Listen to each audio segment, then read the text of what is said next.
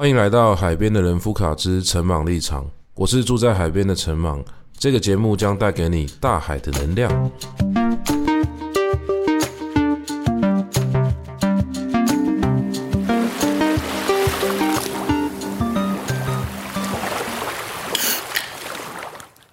Hello，各位大家好。最近我们的小孩子呢，进入了一个不要不要期哦，据说这是一个。好像很多小孩子都会经历的时期哦，因为他现在大概两岁左右，然后有听说一个俗语是什么？两岁的小孩是猫狗嫌哦，反正那个猫狗嫌的意思应该差不多就是指，呃，小孩子在这个时期呢，他很喜欢拒绝大人的指令或者是要求。那因为他非常的不配合所有的动作啊，所以导致呢生活上有很多的困难会发生。那有很多这个原本很顺畅的事情呢，变得挚爱难行，所以就有了这样子的一个两岁小孩猫狗嫌，大概这样的一个说法，不知道大家有没有听过？那我自己。自己去感受这件事情呢，其实是没有这么明显哦。虽然很多人觉得说两岁的小孩子呢是他人生中的第一个叛逆期，那我们家小孩子呢，其实在学会讲一些词，就他最近在学讲话，他学会讲一些词的这个时间点啊。他就已经开始会拒绝了，只是之前的那个拒绝呢，没有这么的明显哦。因为一开始他讲这个我不要嘛，他会讲不啊，就很好笑，很像那个台语的那个护瓜，我们讲那个不啊，然后他就是要拒绝你的那个要求。后来啊，我干脆就直接找了那个真的不啊的照片给他看，我跟他说：“这就是不啊，你讲这吗？”你别讲这些不二吗？就是我直接把他的话题给转去这个地方。那其实那个时候他也很高兴的，因为他发现说，虽然“不要”这个词哦，他讲不太出来，但是那个“不二”哦，他真的有一个指涉到的对象哦，就是他发现说，世界上真的有一种呃蔬菜叫做“不二”。那后来啊，我还带这个小孩子去市场啊，我记得有一次啊，我真的看到那个“不二”在特价，我就跟那个小朋友讲说：“哎，你看。”这个不二现在要不要买？他很高兴，我们还买了两个不二回家。结果嘞，那个不二呢就放在我家放了很长一段时间。因为其实我很少呃料理的习惯，很少会真的用到不二啦。就是不二每一次要做的话，可能就清炒嘛，或者说呃稍微麻烦一点的话，把它拌一些干货类的东西啊，然后去煮成粥哦，就是传统上讲的这个不二杯哦，就这个。料理其实因为我最近也在饮食控制嘛，所以说这种要炒过再煮成稀饭的这一类的东西呢，我相对比较少做。所以那一次那个不二反而是买回来之后有点不知道怎么办。那后来也是把它炒了一大盆，我吃了好几天。那还有一颗不二呢，我就直接送给我妈，我就跟我妈说：“妈，这个不二你也不要拿回家煮，因为我真的没有人想要吃它。那么小孩子也没有要吃啊，就是。”纯粹为了满足他那个不二不二，然后就在市场上面买了两颗不二回家。不过他最近啊。可能因为上了幼稚园之后，有一些语言呢开始出现，诶，可以说是校正的一个迹象，就是说他可能跟越来越多的人接触了，然后尤其跟一些可能同龄或者稍微大一点的小孩子有往来，所以他很多的语言呢迅速的呃被校正成正确的发音，然后也多了非常多的词汇，所以他最近呢就学会讲不要。很精准的把“不要”两个字讲出来。那自从他会讲“不要”之后，他在生活之中拒绝我们的比例呢就大幅提升。而且那个拒绝呢，你就可以很明确的感觉到，有些时候他不是真的不想要这件事情发生，他是想要享受那个拒绝的快感。我觉得这个感觉其实是非常有趣的。也许在我们小时候啊，都有过这样的一个时期。我们发现到，呃，作为一个个体呢，我有独立的自由意志哦。可能那个感觉还没有到这么强烈，但是我在试探嘛。我想要试试看，说我这个人的存在到底是怎么样，所以我就会试试着去主张一些我个人的意见哦。即便那个意见呢，可能我也没有想这么多。那我纯粹就是只是想要在大人提供我一个呃选项的时候呢，我想要选另外一条路，我就跟他说我不要。所以小孩子啊，他在最近啊，就常常发生这个状况。比如说我们在吃饭的时候呢，就问他说：“你要不要吃饭？”他说：“不要。”他结果过了大概三十秒，他就说他肚子饿，他要吃面，好像很有趣。那或者是有一些时候，其实他也想要做这件事情。比如说，我会邀请他哦去我们家的顶楼，我们家顶楼有养鱼嘛。那有些时候会请他跟我一起去顶楼喂鱼。有一次我就很很明显感受到这件事情哦，那个时候就跟他说哦，我要去顶楼喂鱼哦，那你要不要跟我一起去？他就跟我说不要，他要在房间里面玩。然后我就说好啊，那我自己去哦。结果我走到楼上的时候啊，他就叮叮咚咚的就跟着我后面呢就跑上来。跑上来之后呢，就很高兴的在那边看那个鱼。就其实他从头到尾都是想要去楼上喂鱼的，但是他第一个时间呢，想要先拒绝我，我来感受一下这种可以拒绝的感觉。我为什么会这样子去讲这件事情呢、当然跟我后来看的一些理论有关系。不过最早最早，其实是我跟 Sandra 在讨论这件事情的时候，我们都觉得哦，这个时期呢，应该是一个他在主张自己权利的时期。我们觉得这样其实蛮好的。尤其是我个人的成长经验啊，回到我小时候，我常常有一种感觉是，我小时候没有好好的享受过这个时期。那我相信很多小孩子小时候都没有啦，因为如果说家长没有仔细的去想这个问题的话，他会很明确的感受到，诶，为什么我小孩子最近都不配合我？那加上这个生活形态啊。会有很多家长，他必须要夹在这个工作跟育儿之间呐。其实那个疲累感是很强的，所以他就会很快的有一种沮丧的感觉，觉得说，诶，本来都教的蛮好的啊，小孩子也配合度也很高啊，为什么到了差不多两岁的时候，他就开始疯狂的拒绝我们的要求。哦，所以如果没有把这个结给解开的话呢，就会有一种感觉，那个感觉是很挫折的，会觉得我之前做的种种的努力呢，好像突然都付诸流水啊。我觉得这个感觉其实就真的蛮差的嘛。那我个人也是一个非常重视感觉的人，所以我当时呢，真的发生这个状况的时候，我就在想，其实事出必有因呐。但是事出有因这件事情呢，其实是很。社会化之后的一个认知，我就在我们成为大人之后呢，我们很清楚这个世界的大多数情况是由因果关系组成的。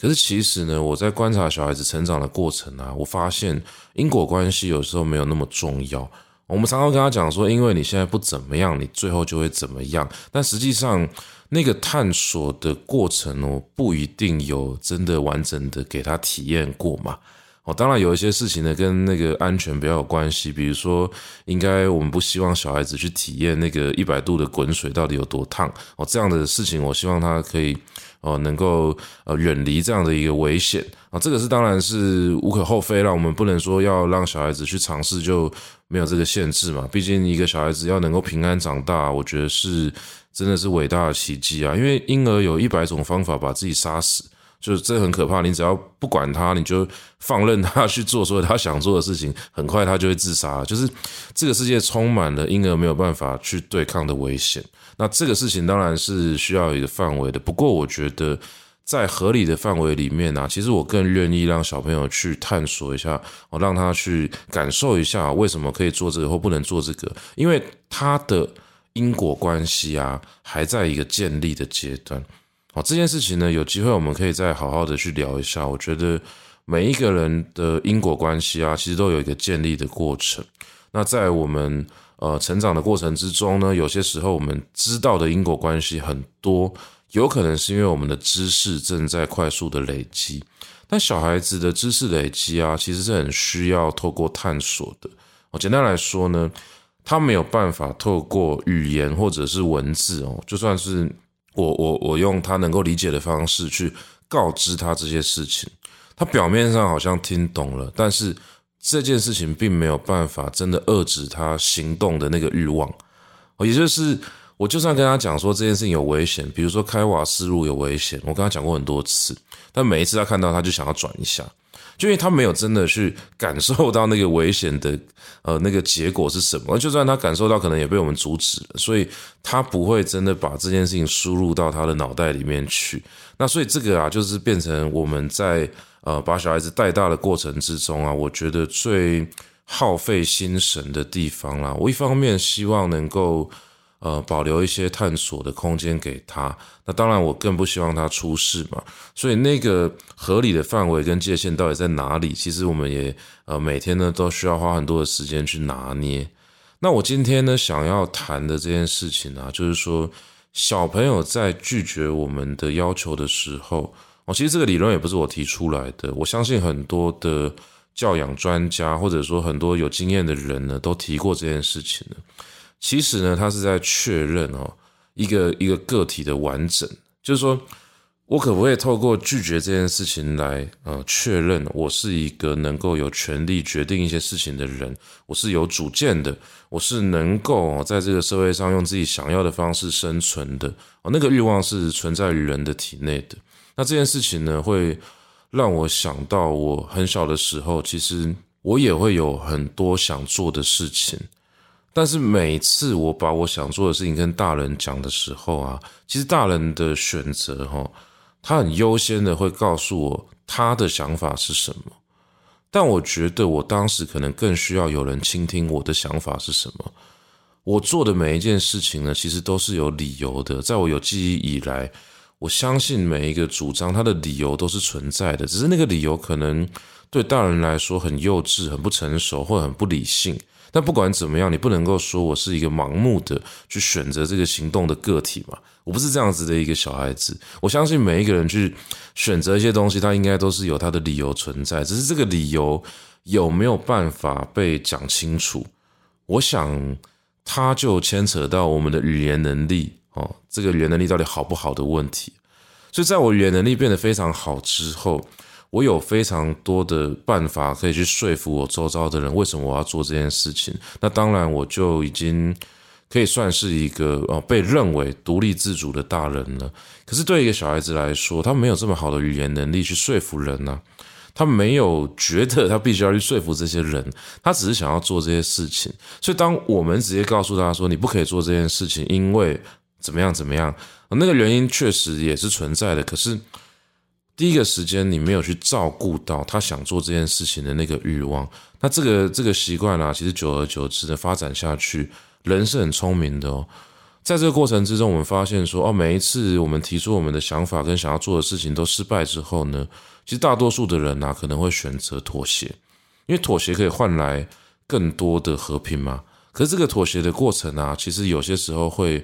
扼杀我们心里面的一部分，这种小时候的冲动啊、欲望啊，很多很美好的事情呢，在这个过程之中，可能也慢慢的死掉了。我自己的感觉是这样子啊，所以像我们小时候啊，一定有想过很多天马行空的事情，可是因为我们没有好好的去实践嘛，可能大人更希望我们去做一些大人觉得比较重要的事情。我不知道讲到这边，大家有没有想到那个小王子那个故事？其实小王子的那个就是一开头啊，在小王子还没有出现的时候啊，是那个叙事者哦，就是那个呃，在故事里面的第一人称的这个叙事者，他有去讲，就是他在这个小时候很喜欢画画，很喜欢做一些小朋友喜欢做的事情，可是大人觉得那事情不重要，因为大人觉得更重要的事情可能是呃某某某啊，比如说你要去学习数学啊，学习很多学校里面教的东西。所以久而久之呢，这个小孩子呢，他并没有在这里面被困住了，反而是他学会了大人的语言。但是啊，他心里面就开启了两个频道嘛。哦，一个频道是小孩子的频道，是只有在小王子出现的时候，他才发现说，哎，原来这个频道还是有人有人存在的，还是可以对到频道的。然后另外一个频道是大人的频道，是他平常在社会之中如何扮演一个众人喜欢的人，哦，他能够呃做的这些事情。所以这个很有趣啊，因为他我第一次看到小小王子的这个这个文本的时候啊，我就一直疯狂的想起我小时候。我小时候有很多事情是我自己真的很想做，但我会发现说，我在这个社会上要做这些事情啊，我必须要去找到理由去说服这个大人。所以这个时候，我其实很希望有一个大人可以跳出来捍卫我的这些小小的欲望。那个欲望可能是为了满足我的一些好奇心，或者是其他我呃当时在想的事情。那这个大人呢，他通常会是什么样的一个角色呢？其实很有趣哦，如果说我们原生家庭的父母啊，没有扮演好这个保护小孩子、让他去探索的角色的话，我们可能会期待其他的大人。那这个大人很有可能就是小时候的老师。我在讲这件事情的时候啊，我就会想到我小时候有一个自然老师，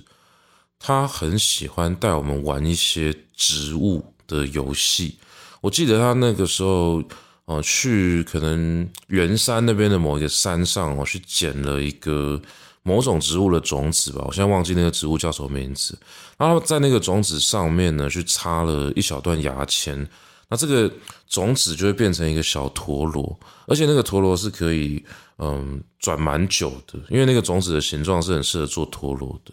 所以那个时候我就非常着迷于那个种子啊，尤其是。那一段时间刚好是那个四驱车流行的时期，我不知道现在在听这个节目的人有多少人知道四驱车是什么。反正它就是全名应该叫做迷你四驱车啦，就四驱车是四轮四轮驱动、四轮传动的车子嘛。那迷你迷你四驱车就是一个你不能遥控的。然后你必须要在轨道上面跑的一种轨道车，那它也是四轮传动的。那那段时间是非常流行四驱车，然后尤其是那个有一个卡通叫做《暴走兄弟》很红的时期。那我个人也非常迷这个这个可以组装的感觉，所以我就有好几台这个四驱车。我记得我那个时候啊，就把四驱车上面的可能是某一个零件，现在有点忘记了，应该是轮胎还是哪里的培林，或者是某一个小垫片，我把它。镶在那个种子陀螺上面，就发现它转得更稳定。我就赶快跑去跟这个自然老师讲。那个时候，自然老师啊，给我的一个感觉是他有点没有搞清楚我们在干嘛，但是他非常支持我们。他就只说：“你们都非常聪明，你们这些人啊，以后长大要念到硕士博士，绝对都没有问题的。可能在他那个年代，念到硕士博士没有那么难呐。那但……”呃，现在又是另外一个局面哦，这另当别论。那反正我我那个感觉，我记到今天啊，我觉得是在我悲惨的小学生活之中，那个自然老师真的是改变我人生非常重要的一个人，就是因为他能够保有我们这些好奇心跟尝试的空间，然后他愿意去鼓励我们，即便我们非常清楚他没有办法再给我们更多了。我记得有一次，我拿那个爱因斯坦的。相对论里面的一个问题去问他，因为那个时候我看了一个爱因斯坦的传记，那种传记有有做儿童版，可是儿童版他还是必须要讲到一些理论，所以他就有提到那个相对论里面的一些概念啊，比如说那个嗯光在跑的时候啊，还是说什么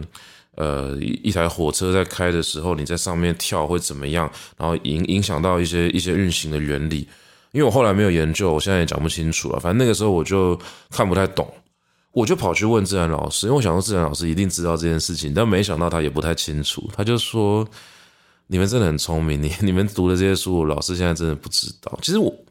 我觉得很多时候大人能够在小朋友面前讲出他不知道，那是非常难得的一件事情。可是小时候我并不懂，我会觉得很多的大人好像知道，但是不告诉我们。因为每一次我问大人问题的时候，我觉得他是。懒得花时间跟我解释的，直到我长大之后，我当然明白说，很多时候大人也讲不清楚嘛。他就跟你讲说，反正你就是必须要这样做。那那个理由是，我是大人，你是小孩，你要听我的话。我知道不会明讲，他就会讲说，你因为你这样做可以怎么样怎么样，但是那个因果关系啊是不能被挑战的。哦，就是如果你这时候跟他说。其实也不一定会这样子啊，他就觉得你是一个叛逆的小孩，你在找他麻烦。那我整个小学啊，都是在这样的一个过程之中度过。当时我非常的痛苦，我没办法理解的事情就是，很多时候我不是要找大人麻烦，我只想要知道为什么。你叫我做这件事情可以，但是我想知道理由是什么。但当我问理由的时候，大多数的大人并没有正面的回答我的问题。他们是直接挑战我，而且觉得我在找他们麻烦。那最后呢，我就被定位成了一个很喜欢找麻烦、挑毛病的小孩。那也因为在这个过程之中，我觉得我的身体里面有一个力量被困住了。我觉得我只想知道理由，但你不告诉我，你也不让我把这件事情我觉得不合理的地方给继续讲下去。就很多时候我。我只是想要讨论这件事情到底合不合理。比如说写作业，我就觉得每个小孩子都要写一样的作业是一件很奇怪的事情，因为有的小孩子会，有的小孩子不会。那我当时觉得说，如果可以让会的小孩子去做别的事情，我不用做重复的事情，我是不是可以做更多有趣的事情？哦，比如说生字本，我就会觉得说，你把生生字写这么多次是没有意义的，因为我可能写个两次我就会了。那你叫我写这么多次，你也没有去测量过每个小孩子到底写几次会学会这个字嘛？所以我有去问过老师为什么要写这个东西，但是结果结局是就这个没有人回答我啊，我我不能够质疑学校说为什么要出作业，为什么我必须要写这个作业？我只要配合就好。所以某种程度上，我可能是一个聪明的小孩，但是另外一个角度来看，我很笨。班上的小孩子很迅速的学会只要配合就好这件事情，但是我没有学会，我就一直疯狂去跟老师问说为什么一定要写这个，为什么一定要写那个，然后到最后我就变成一个很喜欢找麻烦的小孩。那这件事情呢，又导致啊，我每一次被否定的时候，我都会很不开心，因为我觉得我的问题没有被解决，我觉得我的意见没有被倾听，那我当然当然就会有脾气。但我有脾气的时候呢，老师又说我是一个脾气很差的人，我是一个爱生气的小孩，所以最后小时候呢，我就呃伴随着这个标签呢，慢慢的呃在这个过程之中去学怎么样当一个大人啊，那可能。我学的比较慢吧，我一直要到国中之后，真的交到好朋友，遇到好老师，才能够慢慢的去把心里面的这个结给解开。那我就在想啊，如果这个过程之中我没有遇到一个能够接住我的老师的话，我最后真的不知道会去哪里耶，那是很可怕的一件事情。那这个回头去讲，我想大家可以稍微理解我。其实之前的节目有时候也快要讲到这件事情，但是我一直没有下定决心好好的聊我的童年。所以就只是略微提到一下。那因为我刚刚讲了小学那个自然老师啊，他之所以可贵，就是因为他在我的那个最不被接受的时期呢，能够扮演这样的一个很纯粹的角色。他不是一个领导者，也不是一个知识的提供者，他是一个能够鼓励我、陪伴我的人。我记得有一次午休的时候，我没有睡觉，我就翘午休跑去自然教室找他。那当时我们应该是有找到一个还蛮官方的理由啦，所以因为因为因为才小学生嘛，所以老师也接受，我们就跑去找自然老师这样子啊。去找自然老师的时候，我们也不知道我们在干嘛，我就跟他聊一些有的没的事情。那就在那一次，自然老师跟我们讲说，你们未来的成就是很高的哦。那等到你有一天啊，你们把这些事情给想通了，也许你们会回来找我，告诉我这个答案到底是什么。当然。嗯，最后我也没有走上这条路吧。不过很有趣哦，当时跟我一起回去找老师的，呃，不是回去，当时跟我一起在午休的时候翘午休去找老师的另外一个同学啊，他后来就念台大物理系，他真的是保留了当时的那个兴趣，一路长大。哦，就是我们当时都对物理非常有兴趣，然后他就。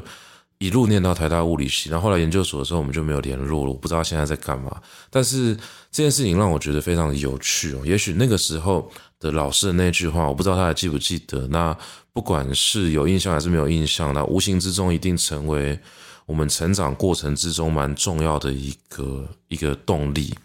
那我自己当然没有走上科学这条路了，不过小时候是曾经很喜欢这件事情的。所以回想起小时候，我就觉得。我现在在带小孩啊，常常有一种想法，小孩子的长大过程很像一条很温暖的河流，它会流过我心里面的那些曾经的破裂的地方。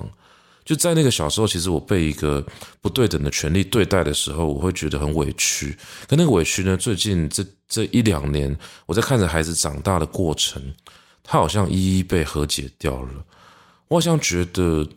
我可以在这个过程里面重新去认识我自己，然后重新知道说，对，当时我是被不合理的对待的。那我现在，我也不希望是走一个很极端，就是补偿心态，说我一定要怎么样。我就是在观察这个小孩子，去看他长大的过程。我觉得很多事情非常值得欣赏，就算他不配合我的决定，我也会重新去思考说，那为什么我现在？为什么我现在必须要去做这件事情？比如说他早上不换尿布，那我就跟他讲说，你要换尿布啊，他就说他不要嘛。那我就试着去跟他解释说，你你不换尿布会怎么样？那比如说我请他去摸他自己的尿布，是不是很大一包很饱满了？啊，那他很有趣哦。一开始他只要摸到自己的尿布，我问他说：“那有没有很多尿？”他就会说有。好，那有的话，那就可以换嘛。就今天早上不太一样，今天早上是我跟他说：“你去摸你的尿布是很满。”结果他在那边疯狂的拒绝，他不摸，哎，不摸就有趣了，因为代表说他他知道这件事情。所以后来我就抓他的手，就是硬硬把他手手拿去碰他尿布，说：“你看是不是满的？”他这个时候呢就安静下来，然后呢默默的说：“对。”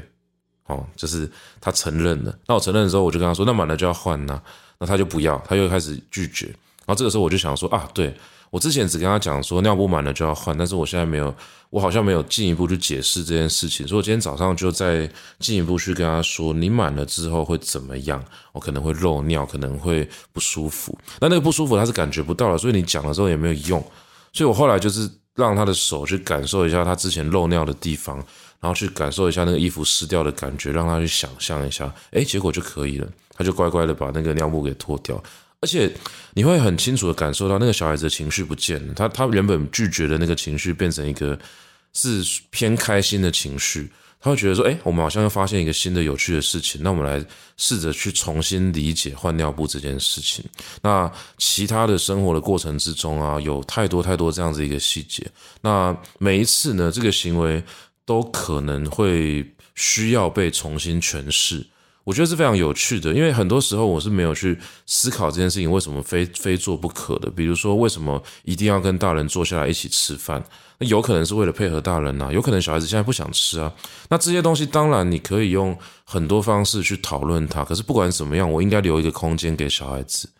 他的反对其实不是不合理的，是这个理由我还没有给得非常充足。所以在这个过程之中啊，每一次给理由跟陪着他重新思考这件事情呢，我都觉得好像把小时候的那一个委屈的自己给重新拉回正途一点。这个是我觉得在陪小孩子长大过程之中最伟大的一个收获。这件事情，我就看他会持续到什么时候，有机会大家可以再跟大家分享。那这个过程之中啊，当然我们会一直去探索到一个。小孩子的好奇心的问题嘛，所以其实我之前也常常跟其他人分享啊，我觉得一个人呢，好奇心是很重要的一件事情。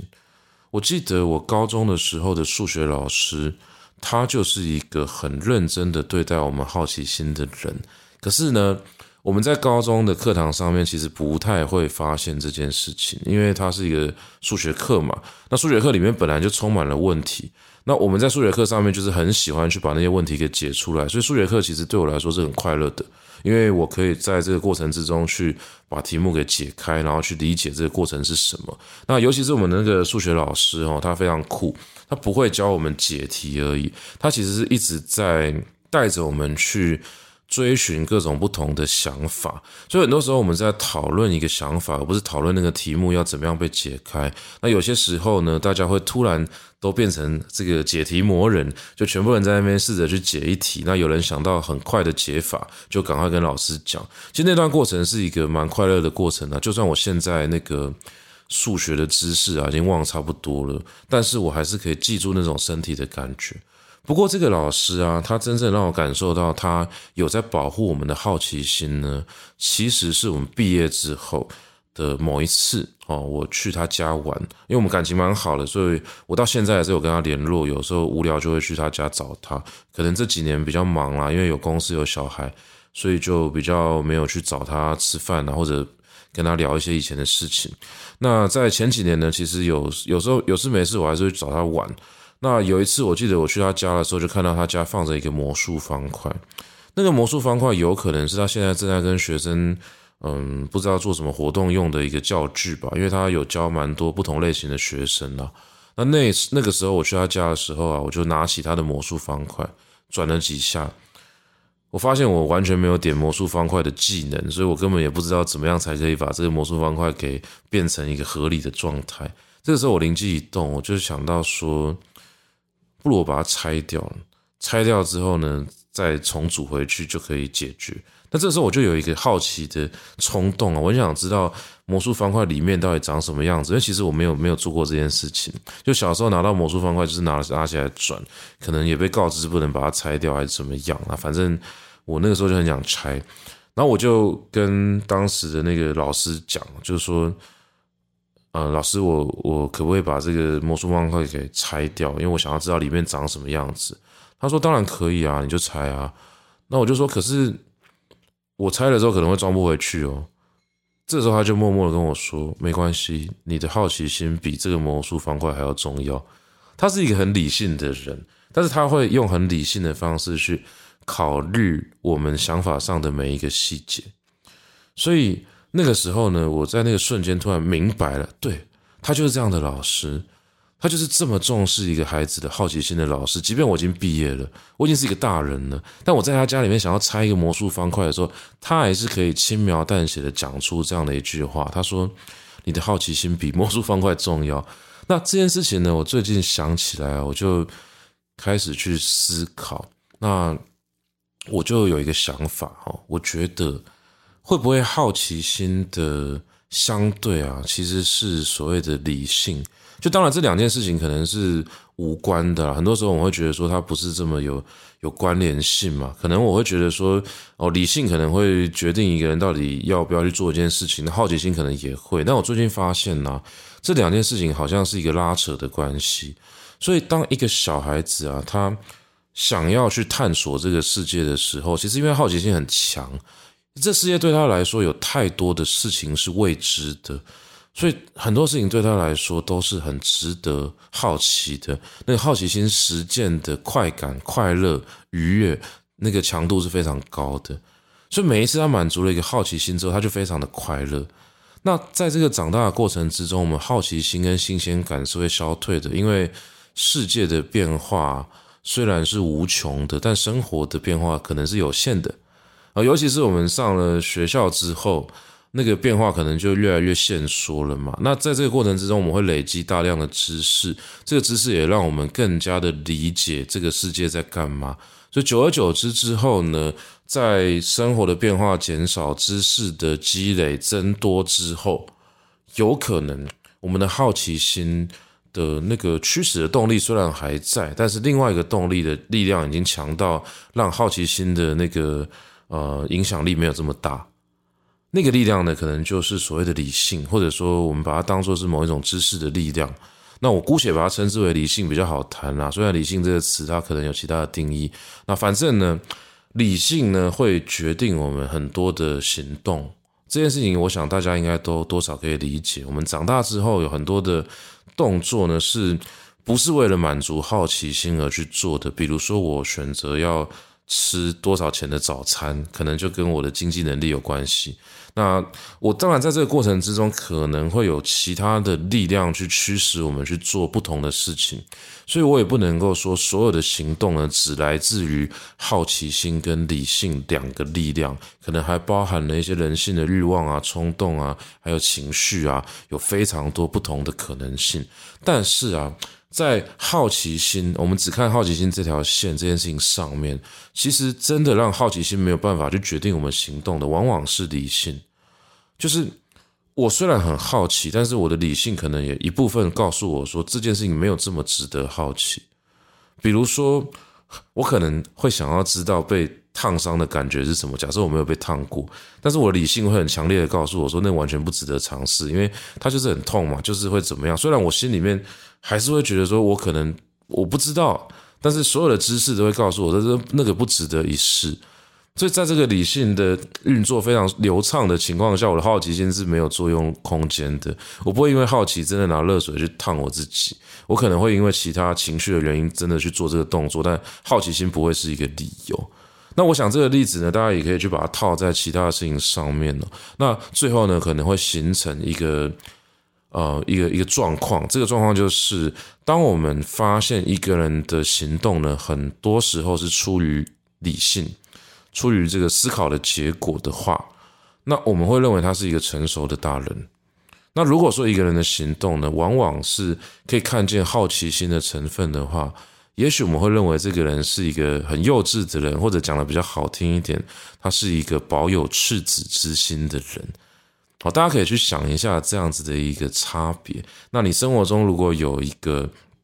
好奇宝宝，就是你你的朋友之中可能有一个很好奇哦，每次他做很多动作都是纯粹为了满足好奇心的话，那你就会觉得说他好像还像一个小孩子一样，或者说他有某一部分是很有赤子之心的。那当然了，你的生活之中如果没有这样的人的话，你也可以去反省一下，会不会其实你就是这样子的那个人哦？你可能是你你的朋友心目中那个好奇宝宝。那当然了。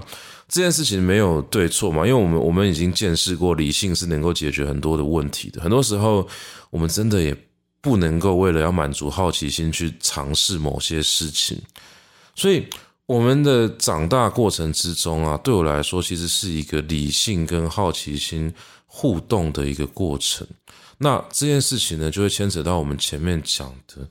我认为啊，人其实。不一定是一个能够培养耐性的动物哦，这到底是什么样的一个关系呢？其实我在面对小孩子的时候，有一些朋友会觉得我对小孩子很有耐心，但我自己觉得没有。其实我常常不耐烦，但是我那个不耐烦的情绪要怎么样消退呢？很简单，我只要动一个念头，这个念头就是我好想要知道这个小孩子现在到底想干嘛。一旦我开始想这件事情的时候，外人看我就会觉得我是一个超级有耐心的父亲，因为小朋友的一举一动对我来说都充满了魔力，我好想要知道他到底会做出什么样有趣的事情，所以我可能只能守着一个底线，那个底线是他能够维持他的生命迹象，其他东西我会觉得说你就去做吧，我好想要知道你到底现在想干什么。那这件事情当然最近有有时候有点可惜啊，因为三 C 产品在充斥于我们的生活之中啊，所以嗯，那个三 C 产品提供的刺激量实在太大了。我想再怎么好奇的小孩子都一定会被电视跟手机给吸走，这可能是我们这个时代的新课题哦。有机会我一定会再录一集讲这件事情。那撇除掉三 C 产品开启的过多的连接以外，其实生活中大部分的事情都是可以去想象的。我记得有一次，我跟小孩子走到窗台，那个时候我就发现他在笑，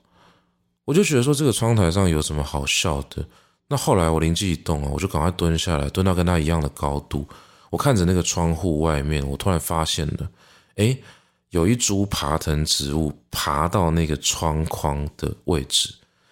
可是如果你站在一个大人的高度，你是看不到那个植物的，因为它就是一个小小的绿色的藤蔓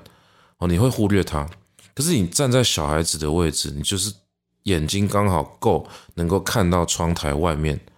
你就会发现那个藤蔓变得无比巨大，它好像是可以爬到天上的那个杰克的豌豆的那个藤蔓，它占据了整个天空，然后它在风里面摇。我就在那个瞬间，我突然发现说：“哦，原来你在你在笑这个，原来这是这么有趣的一件事情。”它就在我家的窗台，但当我是一个大人的时候，我没有发现这件事情。所以从那次开始之后，其实我。真的非常喜欢跟着小孩子一起去探索这个世界。很多时候我，我会觉得一个大人对世界失去好奇心，是因为他觉得他已经了解了，而且这个了解其实不是一种傲慢，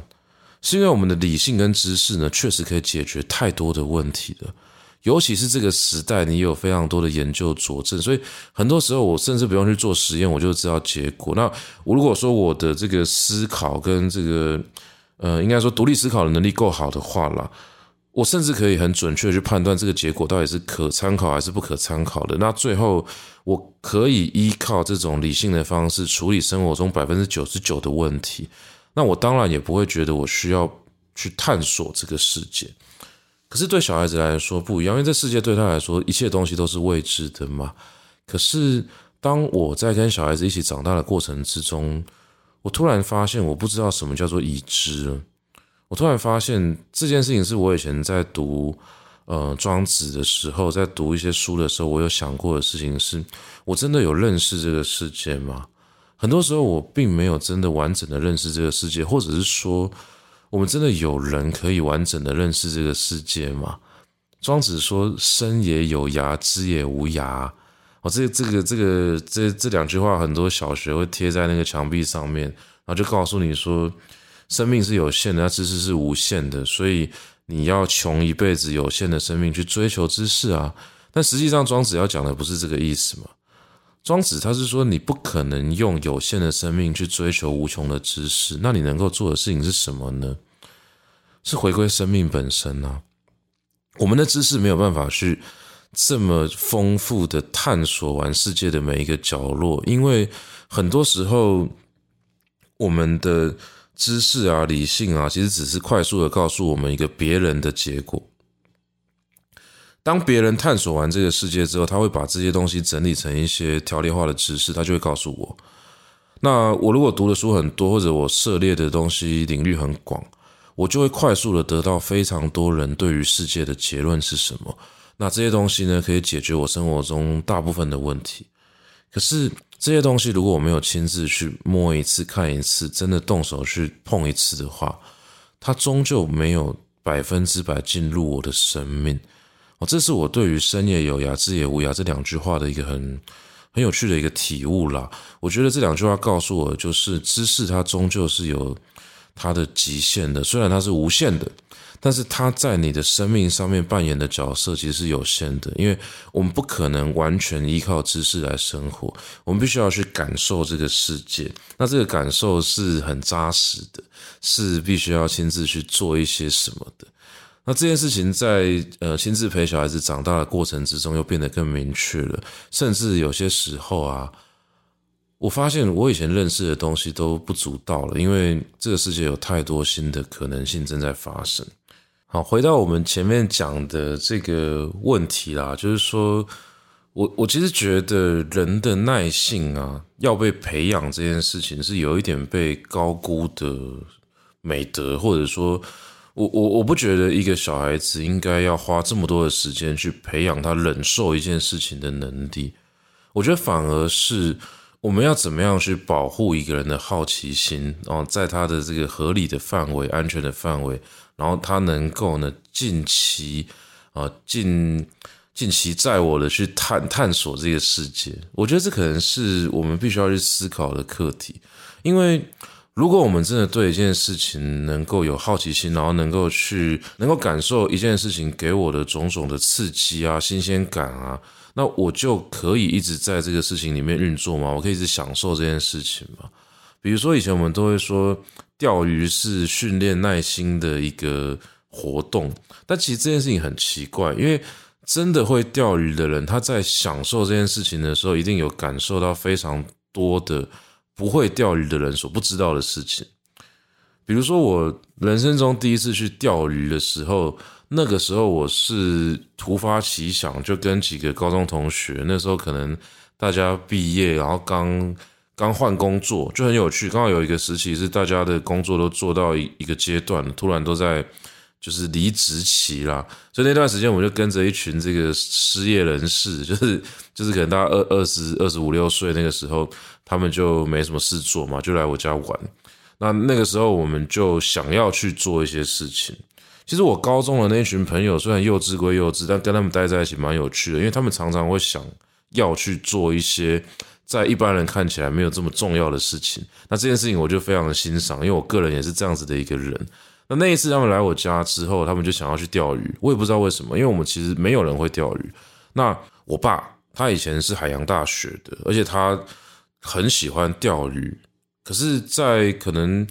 呃某一段时间之后呢，这个行为就没有发生了。所以我知道我爸有非常多的钓鱼的工具，所以那个时候我就跑去问我爸说：“爸，你那个钓竿还在吗？”他说：“还在啊。”你要干嘛？我说：“我要去钓鱼。”他说：“你会钓吗？”我说：“呃，不会。但反正你先把那些钓竿给我。”就我爸就拿出他的钓竿啊、工具箱啊，里面有非常多。我那个时候完全认不得的工具，什么铅片啊、鱼钩啊、浮标啊，等等等的这些东西，那我就很开心的带着那那一盒工具，然后把我的朋友都找来我家，就说好解决了。我们本来想要去买一个钓竿，但发现钓竿很贵，然后最后我在家里面捡到一个旧的钓竿哦，就得到一个道具，然后我们就出发到那个社子岛的河堤呢去钓。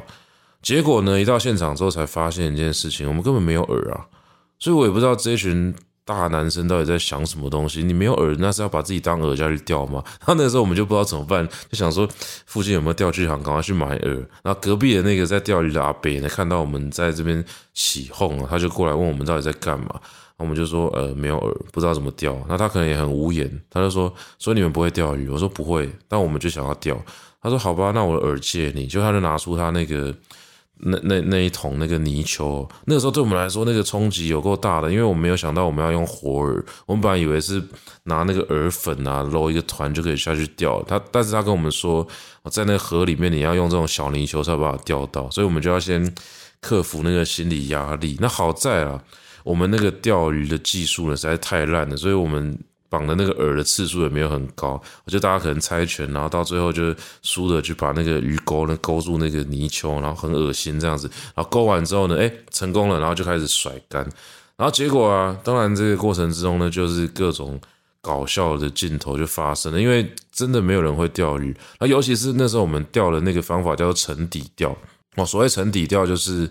没有浮标，我本来以为跟钓虾一样，因为钓虾是有浮标的，所以你只要看到那个浮标沉下去，你稍微抓一下那个虾子的方向，拉一下竿，是有机会把虾子钓起来。可是钓鱼啊，它是没有浮标的，那我们就在想说，没有浮标，我们到底要怎么样判断那个鱼讯呢？我怎么知道鱼有没有上钩呢？然后隔壁的那个阿伯就跟我们讲说。你要看那个钓竿前面有没有点头哦，他的钓竿很高级，他前面还要绑铃铛，所以他可以在那边做自己的事情。听到铃铛一一动的时候，他就赶快去查看有没有鱼这样子。那我们没有铃铛嘛，我们就只能够眼睛就是巴巴的盯着那个钓竿的那个梢头，然后一直看他到底有没有点头下去。结果啊，就在那个过程之中啊，我们享受到了非常多跟钓鱼无关的乐趣。对我来说，这就是新鲜感。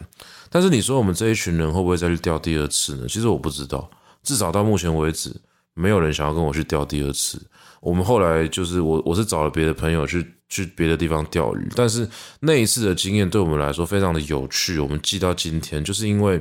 它的新鲜感非常的强，我们没有人会钓，然后每一个人都在那边瞎搞。我还有个朋友钓到乐色，就他在那边欢呼，哦，中钩中钩，然后再扒那个那个钓竿扒上来之后，就钓到一个那个河流乐色。好了，也算是某一种呃净净滩净流之类的吧，就谢谢他为我们的环保有所贡献。但反正我们没有钓到鱼，直到后来我实在是等了一整个下午呢，不知道要干嘛，我觉得实在太无聊了，我就。决定去附近，我其实也不是觉得太无聊，我是觉得有点绝望，觉得我们到底整个下午在干嘛？我就决定去附近买个饮料，稍微喘口气再回来。我就我就想说，到底今天会不会钓到鱼？结果啊，是隔壁的阿伯看不下去，他直接过来帮我们顾那个竿呐，因为他看到鱼讯了。然后结果在我去买饮料的时候，那个河边的那群那群朋友就开始鬼叫，就说我钓到钓到了。然后我赶快冲回去，就发现钓到一条超级小条的花生鲫鱼。就就是那那一条而已。那我们钓到，我们当然就觉得今天的任务结束了，我们就就收拾，就准备回家。那那条鱼后来应该也是放回去，反正也不能吃，就太小了。那可能我也不知道大的话能不能吃，因为我们没有人想要吃它。不知道是把它送给那个阿伯，还是我们把它放回去河里面。那那一次啊，其实其实就可以清楚的感受到，我们能够做这件事情，它来自于大量的新鲜感嘛。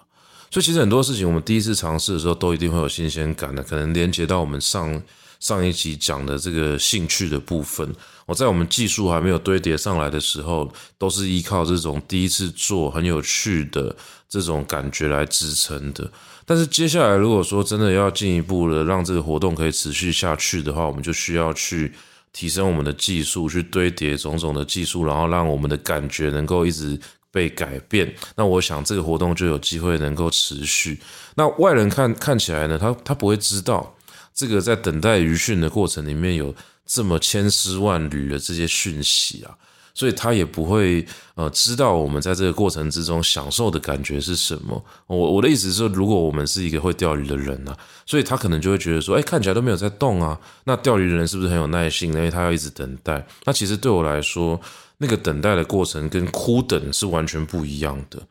所以其实从这个角度回去思考，你说一个人真的要有耐性吗？我觉得，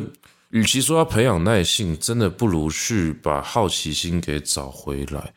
其实好奇心可以让我们做非常非常多的事情。那个好奇心不是嗯纯粹的为了要满足某一些好奇去做一些很很曲折离奇的事情啊。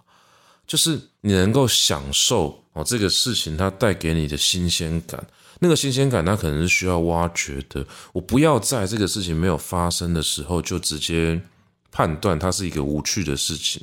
所以，其实你要说一个人他在成长的过程之中是怎么失去好奇心呢？其实那个运作的过程呢，有点像是他透过理性、透过思考去迅速的判断出一个大致符合的结果。也就是说，他大概知道结果会怎么样了，所以这件事情对他来说没有什么值得尝试的地方。那他大概可以想象那个过程大概是什么样子的话，他当然也没有办法去享受这个过程。可是如果说他现在把自己当成是一个无知的人，哦，就像一个无知的孩子，你对这件事情是没有理解的，你没有尝试过的，你也没有任何的知识可以辅助你去判断或者预判的。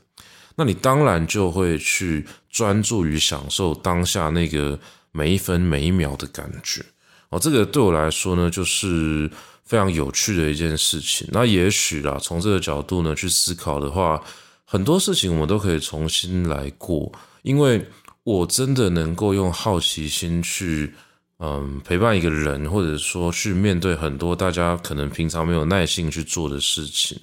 那当然，我也不希望说把。这个好奇心呢，标举成某一种新的美德，其实这件事情也不太好。就是说，如果我去指责一个人没有好奇心的话，其实大家刚刚如果有听到的话，应该就会知道说，这个是在否定他的理性思考的结果嘛。那其实也不是啦，就是因为他的知识跟理性可能呃让他能够大致上了解了，所以他不觉得他必须要亲自去试一遍。那有一些人呢，是他可能觉得不管怎么样，我没有去试过一遍，我就我就。没有感觉嘛，所以他这个时候就就就会选择去试嘛。所以每一个人的选择，我想是不太一样的。但是，当我们的生活最后只剩下知识跟理性的话，我想就可能会让我们非常习惯的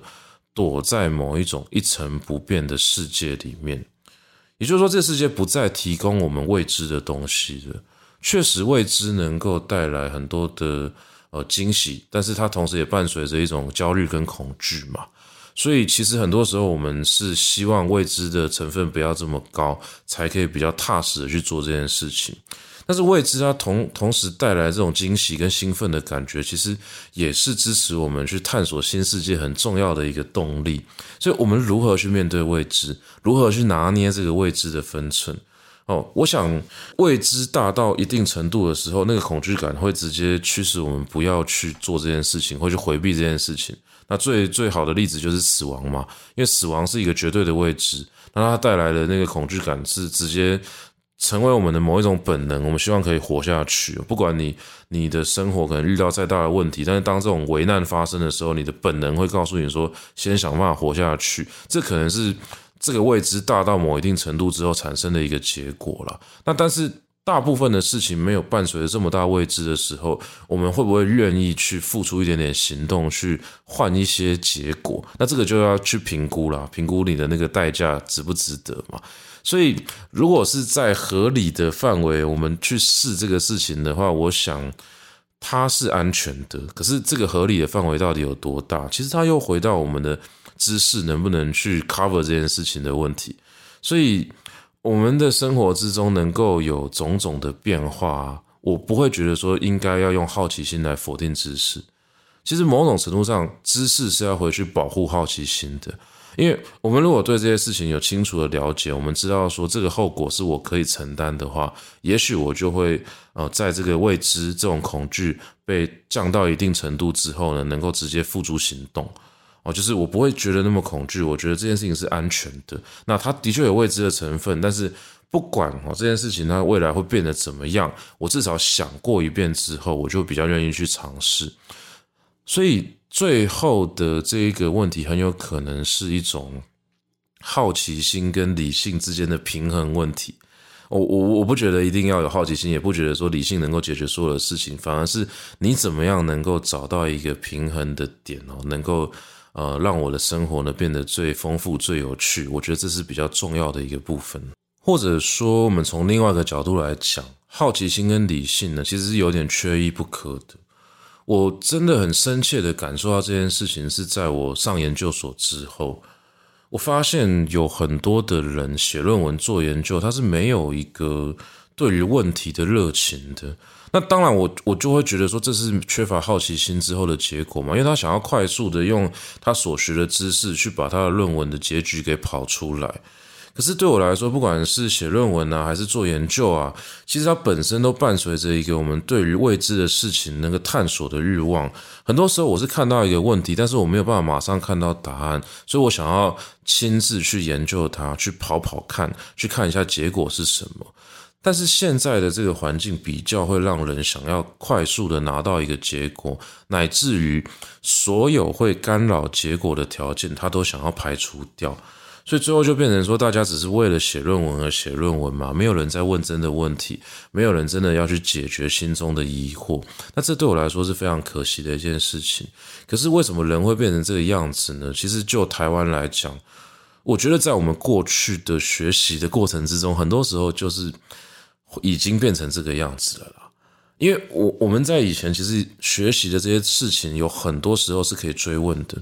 那些问题的不应该是考卷上面的问题，而是我们自己发现的问题。那如果我们发现这个问题，我们当然要想办法去解决它。可是有些时候，我们跑去问老师说这个问题的答案是什么，老师竟然跟我们讲说你不用问，因为考试不会考。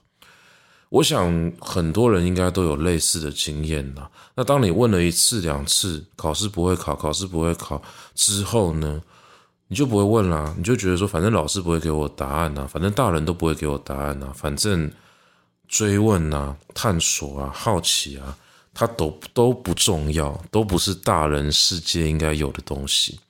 那慢慢的、慢慢的，我们当然学会怎么扮演一个大人了，可是我们也失去了很多很美好的东西。那我可以不断的透过我所学的东西产出我要的结果，可是。有没有失去它的本质呢？至少对我来说，做研究的本质就是问啊，它叫学问啊。可是 那个学问到底有没有被实践啊？就是我到底是不是真的想要知道一件事情，还是我想要得到一个成果？不管这个成果是完整的论文，还是透过论文去换到的一个地位，其实它都是呃我们在大人的世界里面去得到的东西。但是这些东西呢，它可能离我们做学问的初衷非常非常的远，好，这边呢是不是应该工商服务一下雨点堂啊？如果你对于这个学问很有热情的话，欢迎来到我们雨点堂去找这个新的课程哦。我们这个四月有很多新的有趣的领域正在被开发，比如说，比如说这个 ChatGPT 怎么写文案啊，或者是呃关于这个历史哲学啊，还有。哦，还还有那个那个诗歌跟散文哦，这两个也是非常有趣的主题哦。关于诗的主题，我应该下次再录一集来讲。好了，反正大概就是这个样子啦。我就希望说跟大家分享这个概念哦，你要怎么样在生活中去找到这些东西？其实它就是找一个平衡点。那如果我们找到这个平衡点的话，好奇心会支撑我们去得到知识，那知识会回过头来去保护我们好奇的空间。那就希望呢，我们能够用这样的一个思考方式呢，让好奇心可以一点一点的合理的渗透到我们的生活之中。哦，这是一个呃，如何从小孩子成为一个大人，但是不失去小孩子的美好的一个过程。好，那我们今天的节目呢，大概呢就到这边可以告一个段落。感谢各位的收听。如果你喜欢这个节目的话，真的可以，呃，帮我们留个五星好评啊。但是也有有机会的话，希望可以看到大家的留言哦。如果说你有什么想法的话，就留言给我们知道。那如果说你有身边有适合听这个节目的亲朋好友的话，也非常欢迎你推荐这个节目去给他听。那这一切呢，就。让他可以这样顺顺的进行下去吧。节目的最后呢，祝各位呢能够找到一个好的平衡点，去平衡好奇心跟知识与理性，然后借由这样的方式呢，去重新的享受到生活中的种种细节哦所带来的这种愉悦感，带来这种美好的感觉。呃，今天的节目呢，在这边就告一个段落了。谢谢各位的收听，大家拜拜。